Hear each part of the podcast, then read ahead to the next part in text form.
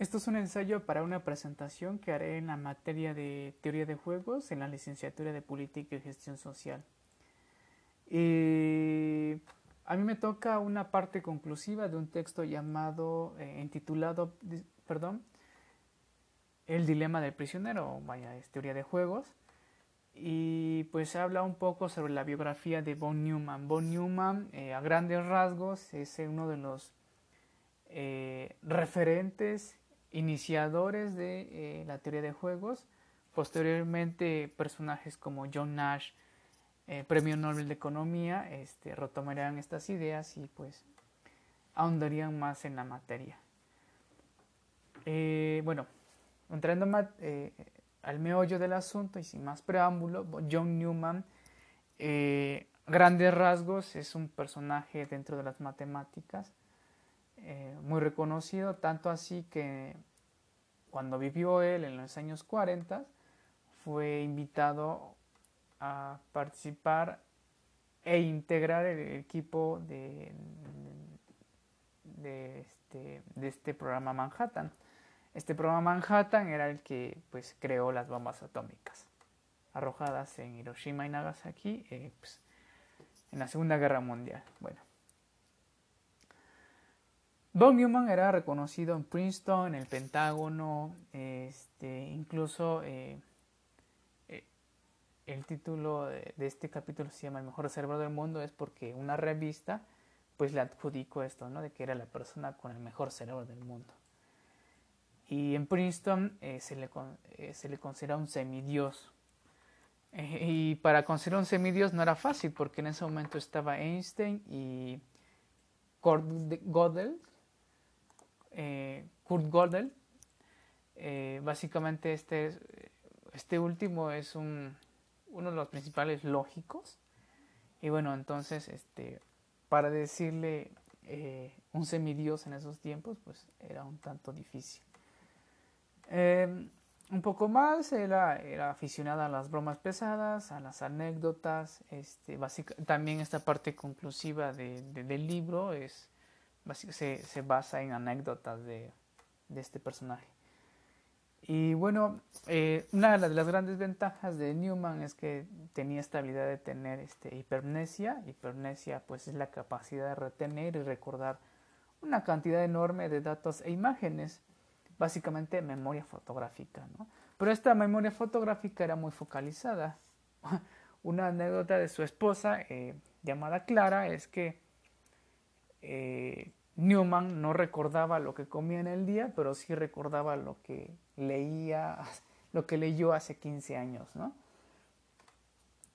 Y un, algo que, este, pues de que evidencia esto es que uno de sus amigos llamado Hernán, Hernán Goldstein, eh, uno, un, se puede decir, un importante eh, un importante científico de la computación en esos años, eh, pues le pregunta a, a, Newman ¿no? sobre que le dijera eh, qué decía el primer capítulo de un libro de, del autor Charles Dickens. Entonces Von Newman eh, le recita por largo de 10, 15 minutos el primer capítulo y pues de manera detallada. Y bueno, eh, también porque Newman era un aficionado a las historias enciclopédicas, eh, tenía grandes conocimientos en historia, eh, con grandes rasgos y detalles, entonces no se le escapaba ni una. incluso hay una anécdota en que un especialista en historia bizantina pues va a una fiesta pues, celebrada en Princeton, ahí estaba Newman, y pues hay una discusión a tal grado de que sobre una fecha en particular y pues eh, pues a tal grado de que sacan un libro para pues corroborar esa fecha y pues al final del día Newman tenía la razón. De semanas después este nuevamente es invitado este historiador sobre la historia de bizantina y pues y pues dice este, este historiador que pues que, que mejor no que, que sí va, que no haya una discusión con, con Newman sobre pues la historia de Bizancio, porque pues eh, él era este, considerado uno de los mejores historiadores en esa materia y que no quería que le quitaran el nombre, ¿no? Y pues obviamente tenía limitaciones.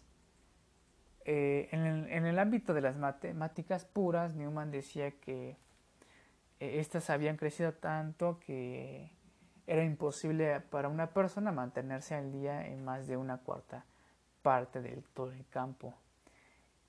Y pues por ahí se dice que se refería a sí mismo, porque era él quien conocía una cuarta parte de todas las matemáticas. Tanto así que podía dividir dos cifras de ocho dígitos, así a su cabeza.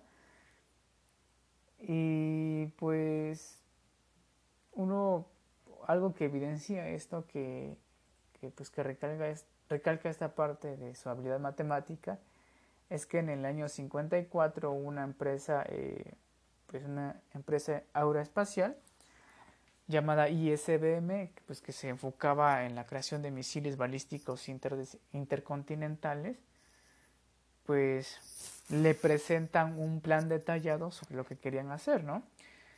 Eh, un trabajo de por lo menos ocho meses, dice el, libro, y que pues, estaba era conformado por cientos y cientos de páginas. Entonces se lo presentan a Newman, Newman lo revisa, checa la primera página, se va a las últimas, hace unos cálculos y le dice que, pues, que no iba a servir, que no que este trabajo no este pues no iba a funcionar, ese plan era erróneo.